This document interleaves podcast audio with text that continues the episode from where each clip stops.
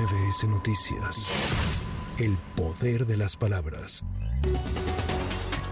Integrantes de la caravana migrante denominada Éxodo de la Pobreza permanecerán en Mapastepec, Chiapas, en espera de que las autoridades del Instituto Nacional de Migración cumplan con el compromiso que hicieron de otorgar la tarjeta por razones humanitarias a más de 4.000 personas que salieron de Tapachula el 24 de diciembre de 2023. Luis Villagrán, coordinador del Centro de Dignificación Humana, explicó que se solicitó formalmente al Instituto Nacional de Migración que les permitan el tránsito por territorio nacional a fin de cumplir con el proceso para buscar el asilo en Estados Unidos, pero si no se cumple cumple el compromiso que hicieron las autoridades del instituto, retomarían su caminata rumbo a la Ciudad de México.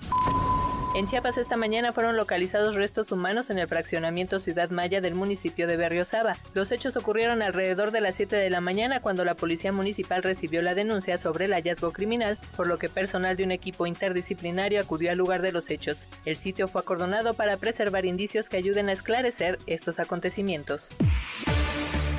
Desde el 30 de noviembre de 2023 hasta el pasado 1 de enero de 2024, 1921 conductores han terminado en el Centro de Sanciones Administrativas y de Integración Social, mejor conocido como el Torito, y 1.892 vehículos han sido remitidos a un depósito vehicular. Esto como parte del programa Conduce sin alcohol Jornadas Decembrinas, operativo que estará vigente hasta el próximo 7 de enero.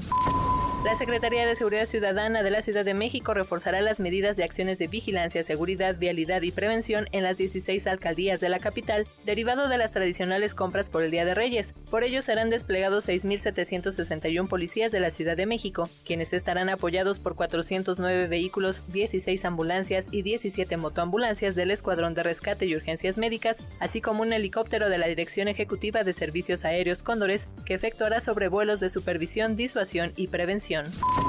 Para MBS Noticias, Erika Flores. MBS Noticias. El poder de las palabras.